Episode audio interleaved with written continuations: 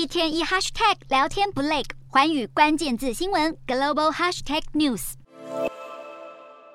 中国严格封控防疫，引发各地民众发起白纸革命。或许是抗议奏效，北京当局终于慢慢释出松绑的讯号。中国国务院副总理孙春兰一日表示，由于疫苗接种率已经超过九成，加上新的变种病毒正在减弱，防疫措施可以优化了。而中国官媒新华社也在同一天连续发表三篇文章，提到国内防疫要快封快解，应解尽解。尽管中国政府尚未正式宣布解封，不过首都北京的部分社区已经开始允许确诊者居家隔离，不再需要像以前一样，只因为一人确诊就整栋大楼住户全部转移到其他地点。这波疫情重灾区之一的广州市，也从三十日开始陆续解除临时管控区域，恢复正常交通运输。四川成都的地铁则宣布，即刻起乘客搭车只需要出示健康码绿码，不用再检附核酸阴性证明。中国在过去一周的新增确诊，平均每天都超过三万五千例。不过有消息指出，北京可能会在接下来几天正式宣布放宽防疫规定，并且减少大规模筛检，让民众生活慢慢恢复正轨。